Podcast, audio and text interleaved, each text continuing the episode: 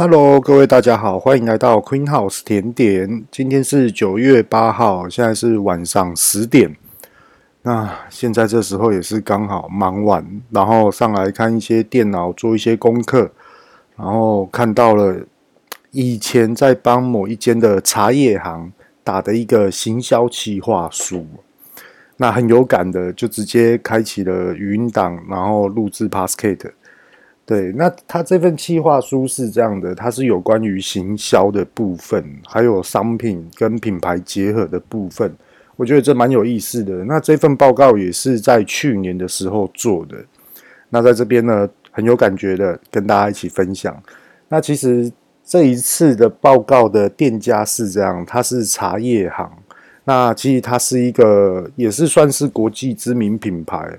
然后再帮海外的大型的一些的饮料店哦去做一个供应茶叶的这部分，那也因为市场去年受到疫情的关系，他们好像其实都很早就知道疫情的关系，他们在十月份的时候就感觉诶这个销量有减少，他们那时候就蛮积极的一个去做一个改变，那刚好也是朋友间接的介绍，然后。呃，跟老板这样子的大概的这样聊天，做了一份的企划书。那这边跟大家聊一下，他这个茶叶行他是这样的，他是说，呃，他成就了很多的连锁店的饮料店起来。那他觉得呢，诶，是不是有机会，然后自己成立一个品牌？那其实成立一个品牌，你说简单吗？如果你是小品，是很简单。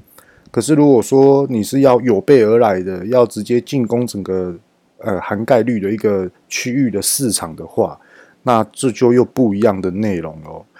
那那时候的企划书是这样，就说嗯，有关于实体店面的操作，跟场内他们供货的品质跟商品的内容，呃，要怎么去跟市场做区隔。那还有就是最主要的网络行销到底怎么去实施操作的一个部分。那其实这间公司呢，他们里面有一个行销部门，可是行销部门就是我是觉得还比较，嗯，思考在以前的作为还不够创新。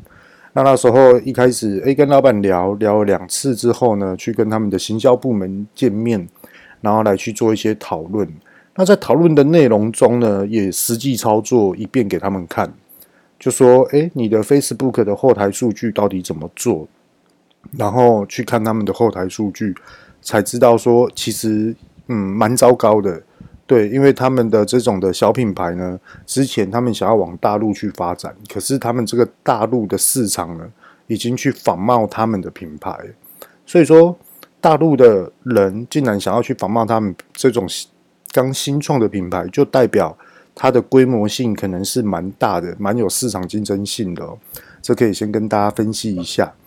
那他被大陆仿冒了之后呢，我就直接去跟老板做一个汇报的动作。那其实那时候老板也是认为说，那现在到底要怎么去做改变跟进行？那我就跟他说：“你有知，你有很坚持，一定要用这个名称、这个图腾、这个 logo，然后这个的呃样式出去吗？如果现在你是要重新来，你现在改变都还来得及，因为还没有实际操作。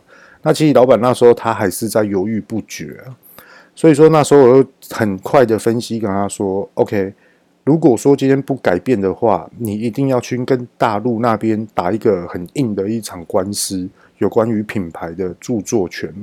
那还有就是它的经营权，这你都要把它就是花了一大堆的时间回来。而且我相信你在大陆打官司一定要花更多更多的钱。那如果说是这样的话，不如把这些钱跟精神呢省下来，投入在新的一个品牌上面。那其实老板他也是要询问一下他老婆这部分，那他老婆也是觉得说真的，因为打你花费了钱、时间，也不见得会打得赢。因为大家也知道，对岸的市场其实它就是这样分，它分得很细哦。你是大陆人，OK，你可能就是有一个地主优势。那如果说你是外商过去的，那你可能就是有次等的一个优势，除非你的人脉在那边非常的广，非常的有利。那其实都没有，这是很难的。那那时候到最后呢，是有说到，就说，诶，那不然来改变一个品牌。然后这个老板他也是很有心思，也很有心呐，也不是说很有心思，就是他很在意台湾的食材，他觉得台湾有很多不一样的食材，然后在国际上呢又具有很大的一个特色，然后想要去从就是出口到海外去做一个市场竞争。那那时候他就选择了，诶，台湾有名的一个呃产区的咖啡豆。那他也很疯狂哦，他把那产区的咖啡豆，也是把那一片的半山腰都买下来，然后还盖一个就是收集咖啡豆的一个厂房。然后他自己本身也是有 ISO 啊、HACCP 清真检验、产产地证明啊这些，实行检验这些通通都有。那那时候我们就投入说，OK，咖啡厅。那其实，在咖啡厅这个领域里面啊，其实咖啡厅它是这样，你要开的有规模性，也不并不代表你这个品牌走的会非常长久。那如果说你今天是要开一个小品店，也不见得就是生意会好。所以说，一切的一切的很多的开始，通通都是要从口碑开始去做。其实。品牌的商品真的都是在靠口碑。那时候老板就认为说，哎，那我们就从咖啡这边开始做一个起步，从新的开始这样。那那时候我就直接把他带入一个正题，就跟他说：“OK，你的咖啡的末端售价预计在多少？”其实他也回答不出来。那我又跟他，那我又问他说：“那你希望你一间店，你一个月的营业额在于多少？”他也回答不出来，他完全都回答不出。我跟他说：“呃，你可以去思考一下，去想象一下，你一个月要多少钱？假设说你一间店，你的营业额、营收入你要一百万，那其实很简单的，你一百万你要卖出几杯的咖啡，或者是说你要卖出除了咖啡之外，可能你还有茶叶，你也有奶茶，你有珍珠奶茶，你有等等等的一些商品。那从这些的商品来规划出。”你的客单价，平均的客单价会落在于多少？那其实我们就可以知道说，你一开始创的这个品牌，你的来客数要多少？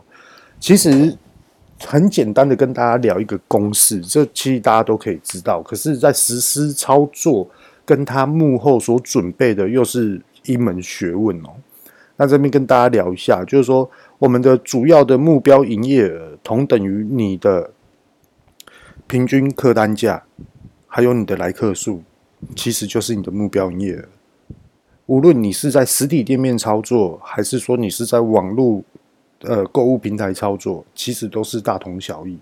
其实我们要追的就是从这个原油开始来去做一个呃之类的一个分别。那其实这些的观念啊，在我们那时候在现场讨论的时候，其实老板都懂。他非常懂，而且他也很懂得，就是说，呃，管理一间公司的制度啊，跟一个品质的一个管理。那其实这都是对的。那后来我又跟他说，可是我们有这些能力是没有错，可是我们现在就是要针对于市场做消费者喜欢的东西。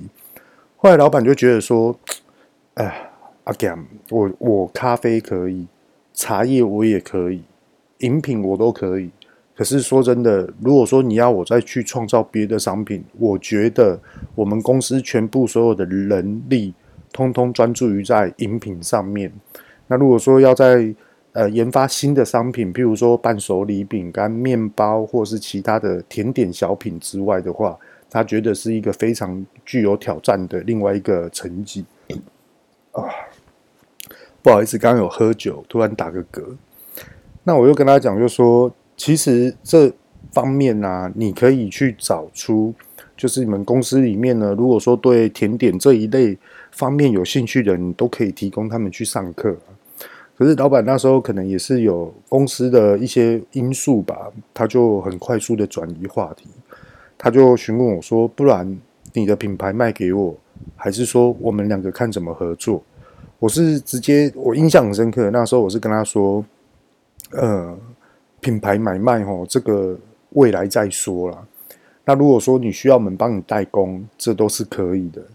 那其实那时候老板听到这句话，他是很开心，他就带我去看他的厂，就他有分一二三，我印象中好像有五个厂，那在山上还有一个厂。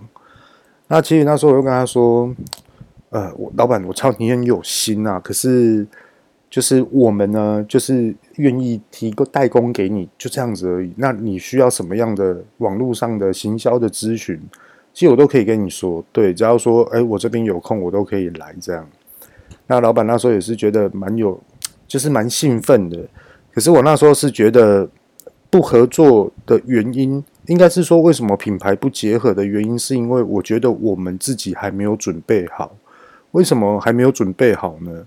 是因为心态上的关系，跟如如果你今天你突然跟我们叫个差不多一千瓶。夏威豆酥好了，还是一万瓶夏威豆酥，还是十万瓶？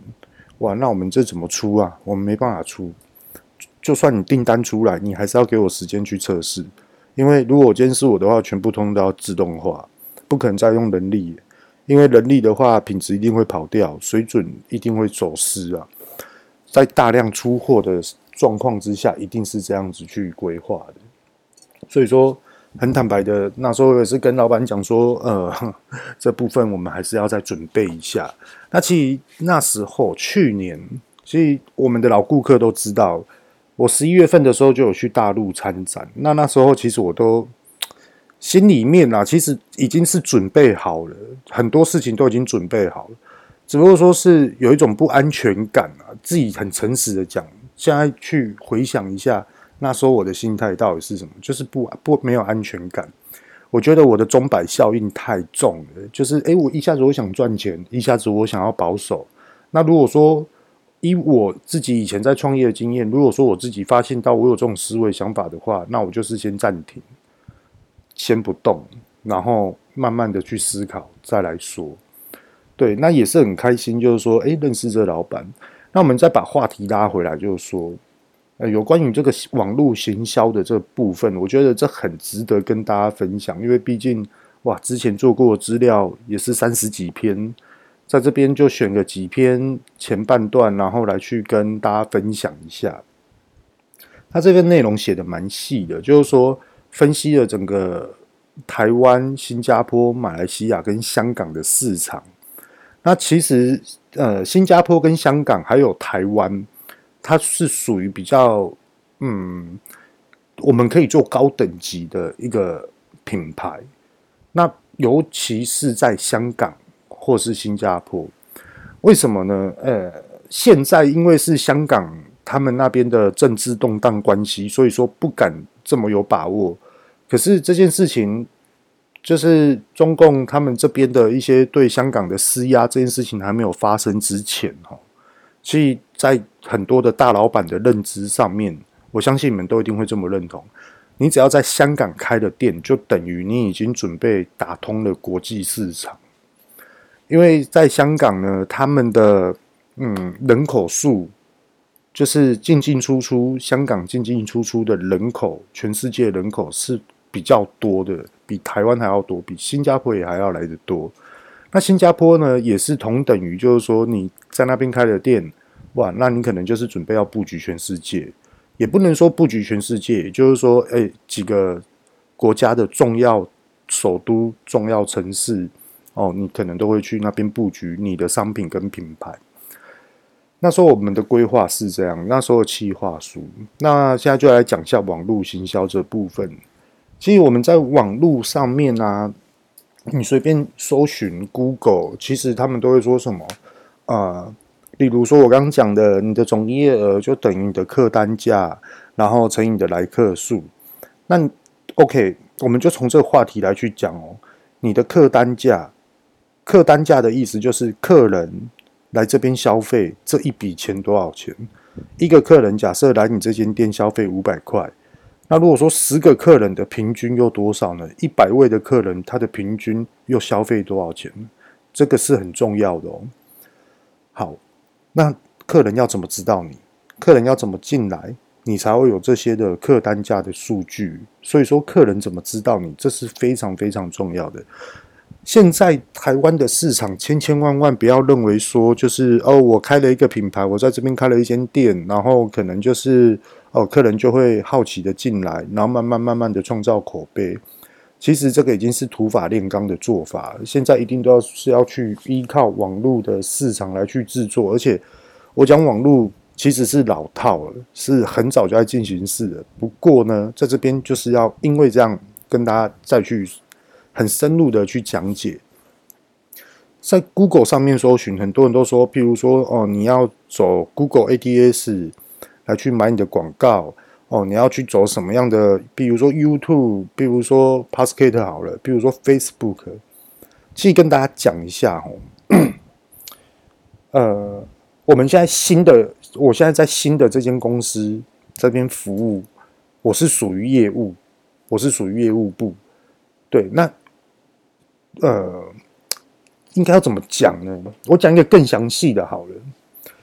刚所讲的 Facebook、YouTube，还有什么网络行销，对未来的业务市场哦，业务人员这些的观念，全部通都是最基本的。也就是说，我今天在公司里面当业务，我不只要去跟通路商，还是说去跟客户去介绍商品、要求订单，其实已经不是了。我还要，因为要懂得去事半功倍，所以说我一定要懂得网络市场的渠道，网络市场的竞争性到底在于哪里？怎么样去节省我的时间？就例如说，嗯，前几天，呃，我们的老板他就，哎，看一下场内的状况，他就问我说，哎，阿 Gam，你要准备去跑业务了？然后我跟他说，有，我都准备好了，我随时都可以交报告出来。可是交报告只是打。交给他我的想法跟我的企划，可是我的想法跟我企划，并不见得是老板所想要的。可是呢，要做出一个就是我们具有一些思维想法哦，怎样是最快速的一个方式来去取得。很多的消费者呢，知道我们，而且可以来跟我们买单，甚至于我们原本就有在做供应给一些某一间大通路的这些的机会，来去告诉别的厂商，就是我们是有备而来的。也许我这样讲会很笼统啊，那我再跟详细的再跟大家聊一下，就是说，很多人呢都认为说，呃，我们要经营 Facebook，我们要经营 IG，我们要经营 YouTube 还是 Podcast，其实。你如果你是一个公司的企划人员，这些对你来说全部通通都是最基础的。就连你要认识一些电视平台的公关人员，这你都要去很熟悉。还有，例如说，嗯，Line@ 的窗口，还是说台湾 Google 的窗口，还是 YouTube 的窗口，那其实都同一个地区。哎，这些你都要知道。然后，甚至于你要知道说百货通路的窗口在于哪里，其实这些的人脉你都要开始建立建设，因为你这样子你的机会才会大。那我也相信很多老板也是在追寻这些的人才。那其实很大方的去跟大家讲一下，就是说你们可以去往我刚所讲的这些窗口的目标，还是这些的机会来去做准备。那怎么去准备呢？其实你们可以去查。去 Google 上面查 Google 线上课程，那 Google 呢？它会你上完了一整集的一个课程，它是完全免费的，它还会 Google 寄一个证书给你，你也可以把它连下来。然后在未来你去跟老板谈的时候，就说：“哦，我有这个 Google 行销认证，我有这个 Google 的什么实体店面认证，什么之类的。”所以说你的思维想法会来的比较现代，不会再是过去。那在这边呢，也很大方的跟大家分享。如果说你已经具备了有这些条件跟能力的人呢，而且你又想要在市场做一个嗯很领先的一个竞争性的话，你到底要怎么做呢？也就是资安的部分，资讯安全，也就是说你要保障公司的一些呃，例如说网络行销的一些作为、做法、动作，甚至于呃防止别人仿冒你们。或是防止诈骗集团来去攻击你们的呃作业的一些手法，或是影响到你们品牌的名誉的问题的话，其实这是未来可以去做准备的，因为我们相信呢，在这边观察，就是跟一些行销人在那边做检讨、呃开会讨论、吃饭等等都好，其实我们都一直在讨论这件事情，而且已经不是那种啊、哦，我们要怎么做行销，我们到底要怎么样去呃运用平台，其实都不是，对，聊都是聊治安，跟还有未来的市场，他所准备的一些话题性啊。还是说一些的企划这些的内容，所以说，嗯，在这边很大方的跟大家分享。那尤其是在网络上面啊，因为网络上面很多行销公司，他们都是要去跟厂商接生意，所以说他们会讲的就是放出一些资讯，都是一个让人觉得很有震撼性哦。原来行销是这样，可是如果你是内行人的话，你去看。其实它就是一个很很笼统的一个大纲，因为实际作为、实际做法跟这个的逻辑、这个的做法方向到底适不适合你，这又是一门门槛的，这就是要你自己去分析的。那如果说有很多人就诶认为说，嗯，到底怎么去评估？其实你也可以 email 给我，我可以大概跟你分析一下。我觉得讲几个重点，聊一聊，你可能就开了。就例如说，呃，我们这边我们家巷口有一间加盟的一个饮料店。那他这饮料店呢，它是夜市起家的，卖的还不错。结果后来出来呢，就开了加盟。那后来加盟者他就认为说，他们今年做一做，他们不想要再做这个品牌，因为他们觉得品质上面、甜度上面有所落差。那他就问我说，他想要自己开品牌。那你觉得呢？他就这样子问我，我跟他说，其实为什么消费者会来这边买你的饮料，就是因为觉得你的饮料好喝，他们是认商品，他们是认口感，他们因为很热，然后你们这边有在卖饮料，所以说他们来跟你买单。那你觉得口味变了？我自己有感觉，真的口味品质没有顾得很好。那你可以去听看看别的，因为我嘴巴比较挑，对，我只要一吃就大概知道了。那你可以去问你其他的顾客啊，是不是有所一样的一个数据化？然后他也是很坚持，就说我就是想要停止跟他们合作，那他们也没有违约金这样。后来他就问我说：“那我到底要怎样去做，成功率会比较高？”那那时候我没有跟他讲到网络行销，我就跟他说很简单呐、你准备另外一台摊车，你现在开始研发你的饮品，你这边卖，你另外一个品牌也卖，你自己的品牌也卖，对，然后看两边到底哪一个数据比较好，那你就如果最好的你就选择那一个，不好的你就直接撤换掉，你不会有就是重新开始的一个起起伏伏的一个落差。我是这样分析给他听。那当然了，在设备上面，可能会很多人都认为说会在设备上面花了很多钱。其实我是觉得不会，因为它原本的设备本身就有了，它只是要多一台摊车，这样就够了。还有一些可能冷藏设备啊，像放冰块的这些啊，其实这些承租就有了哈。对，所以说蛮多想法的啊。对啊，那有关于网络行销企划，在这边跟大家讲一下。我们在成立一个新的品牌时候，你我们一定是把商品呢给好朋友、给家人，或是给很会团购的人，哦，去帮我们做推广。那其实，在网络行销这个市场里面呢，你新创一个品牌，你的商品一定要有市场的独特性。你这样子，你比较去好找出你的潜在性的客人，因为第一个关键点就是要怎么让人家在网络市场上面看到你，这个是非常非常重要的。如果你今天把网络行销的成本啊缩短、缩减，然后减少了很多机会让人家看到你，其实你的营业额是有所停止的哦。会有所落差的哦，然后那时候你会创经营这品牌，你会打击的蛮深的。所以说，我是建议大家，就是说，第一个关键点就是你要让人家知道你有你在创这个品牌，有这个品牌在卖这样东西，这是很重要的。然后第二个关键点是什么呢？第二个关键点就是看到你的品牌的消费者，或是看到你的商品的消费者呢，诶，他们有兴趣了，他们会询问你，可是不见得会买单。那其实他这个动作是什么呢？他在做一个的自我需求的检讨，也就是说，诶。例如哦，Queen House 有在卖夏威夷豆酥，那其他有没有人在卖？诶，没有诶，就只有夏威夷豆酥，Queen House 有诶。那如果说，诶，Queen House 的柠檬塔，他在推柠檬塔，诶，看看 Queen House 的柠檬塔评价好不好？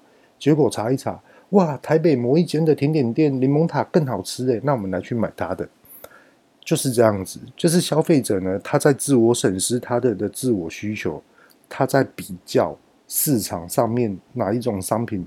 比较符合它，就例如说，我们今天要买一个，嗯，比如说蚊子很多，我们要买一个捕蚊灯。那捕蚊灯呢，你可能就会认为说，呃，哪一个比较便宜？有些人会往这方向去找，就说以金额来去调查。那有些人呢，他会以评价来去调查，就说没关系，我花多一点钱没关系，可是一定要有效，不要说我花了这笔钱，然后买到地雷商品。所以说，它就会有两种这种的落差。所以，店家这个时候要做什么？就是机会的教育。就例如说，我的商品差异性在于哪里？我的市场竞争性到底在于哪里？还有，我可以带给顾客、消费者有所不一样的点在于哪里？这个时候，你就要在第二波的行销出去，这是非常非常重要的。这讲到这边，应该大家都了解吧？那如果说不了解的话，你们可以再回复、再重听一遍。那在第三个呢，又会是什么？当消费者他真的来跟你买单了，这一每一笔的这一群的顾客里面，每一笔的订单都是非常非常重要的哦。那时候你就要去展现出你的服务给顾客的一个的呃同理心，跟一个顾客的尊重，然后再来就是你要把顾客呢，就是说怎么样去留住他的资料。等待你第二次行销或是再次的行销的时候，可以让他们知道。那你也可以顺便去观察，就是说，诶，这些的顾客来了之后，他们第二次什么时候还会再重复的消费？这也是非常重要的。那一般人呢，会认为说，诶，你刚刚讲这三点，那我到底是要用什么样的平台来去制作？其实这就是要看自己个人的。那通常我是比较建议做自己的网站来去作为出发点。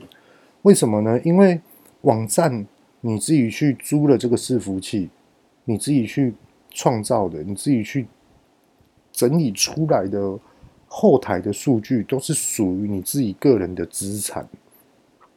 这些 都是很重要的，这是属于公司的资产。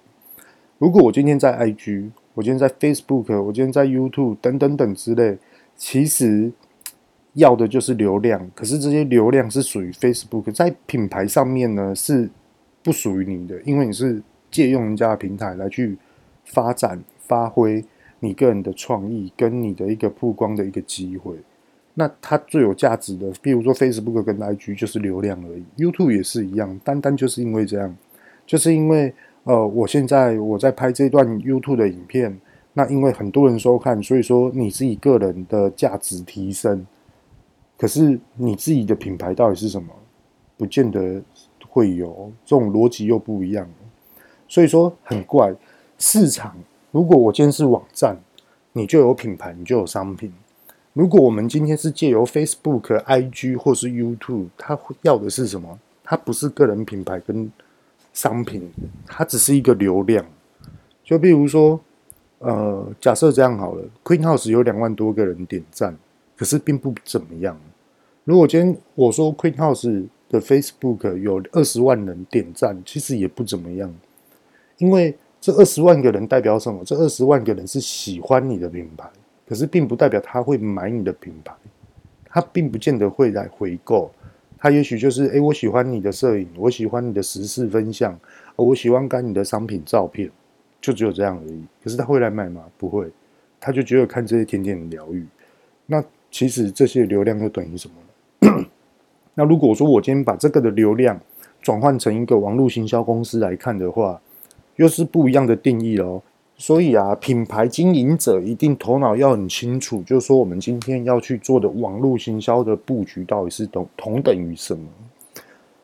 这这个观念非常重要。就譬如说，因为我现在是做 Podcast 的录音，那我接下来讲的呢，大家可以去思维想象一下，我们画一个九宫格，九宫格呃九宫格的中间呢，就是你的个人网站。那 OK。那你外面是不是还有很多的框框，很多的正方形？你就可以开始放了。比如说 Facebook、YouTube，然后比如说 Twitter、天下杂志等等的商业杂志，还是说电视媒体，还是新媒体，还是等等之类的。现在你觉得很有名的这些的平台，你都可以去做，你都可以去做行销。可是你做的这些的行销，当你排到边边的这些的方格。里面的内容呢，你全部所有的数据，通通都是要指向到你的个人网站里面。就例如说，我今天我拍了一个 YouTube，我拍了 YouTube 之后呢，欢迎各位来到我的个人网站，或是我们的公司的网站，这才是对的做法哈。因为我们要的是什么？我们要的是让很多的顾客直接来我们的网站来去了解我们的品牌到底是在做什么，跟卖什么样的商品。跟你，如果你有兴趣，我们的。这个网站也有购物商城，可以让你方便来购买，呃，也可以线上刷卡等等之类的。那如果说你需要，呃，你希望用赖的方式来合作，来去做买卖的话，我们也可以提供。所以说，他的思维想法就是这样，他的大概逻辑就是这样。其实网络行销难不难？其实不难，真的不难。它是逻辑观念很重要。很多人都认为说，哦，网络行销很麻烦呢，然后什么还要想什么。什么文章啊，还要想什么这什么噱头什么的，其实，呃，有很多人都说你的商品好，你就不会那么去受创跟准备这么多事情。商品的差异化，真的，全部所有的，嗯，应该是这么说啦。所谓的行销哦，行销做得好，就是你的商品好。你的商品不好，你再怎么做行销？终究是行销做不好，所以最源头的就是商品，这大家一定要记得。可是话说回来啊，有时候我在跟就是跟别人在聊天的时候，自己也觉得说，怎么会是这样子的想法？这就有点落差了。就例如说，我刚刚有讲到了，就是说，呃，网络行销啊，怎么做怎么做啊？其实很多人都很有想法，可是有很多想法变成是。都没有做。前阵子啊，也是跟朋友在那边聊，就说你也可以去录 Podcast 啊，你的口才也不错啊，你讲话的音律这种频率更好、更好听、更清楚，而且你也可以唱歌啊，对不对？你可以去把你的个人思维想法直接分享出去，还有你的专业知识都可以分享出去啊，你可以好好的去经营你自己啊。可是很多人都认为说，哎，我觉得如果我录的话，我要怎么样？我。如果要做的话，我又会怎么样？可是真的都没有做，就很奇怪。那也有很多的创办者，他就认为说：“诶，我觉得这样子做可以哦。”可是到最后呢，就停止了，很快的就停止了，因为他们可能会认为说：“这不是我现在目前想要做的事情，而且这不是我现在人生阶段的这个重点，非常重要的想要去做这件事情。”也许是这样。那我的想法是这样，我自己个人都是。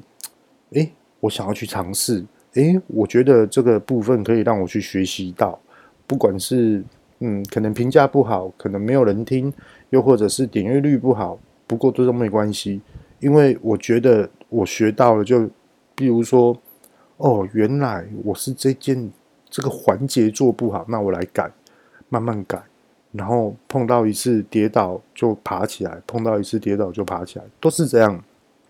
因为我觉得这样的人生才会更有感觉，而且这样的成就呢，会来得更有味道。OK，那今天呢，我们就分享到这边。这里是 Queen House 甜点，我是玉道贤，欢迎各位大家收听。那如果说有很多很多呢，呃，建议呀跟想法，都欢迎直接来我们的 email 这边留言。OK，拜拜。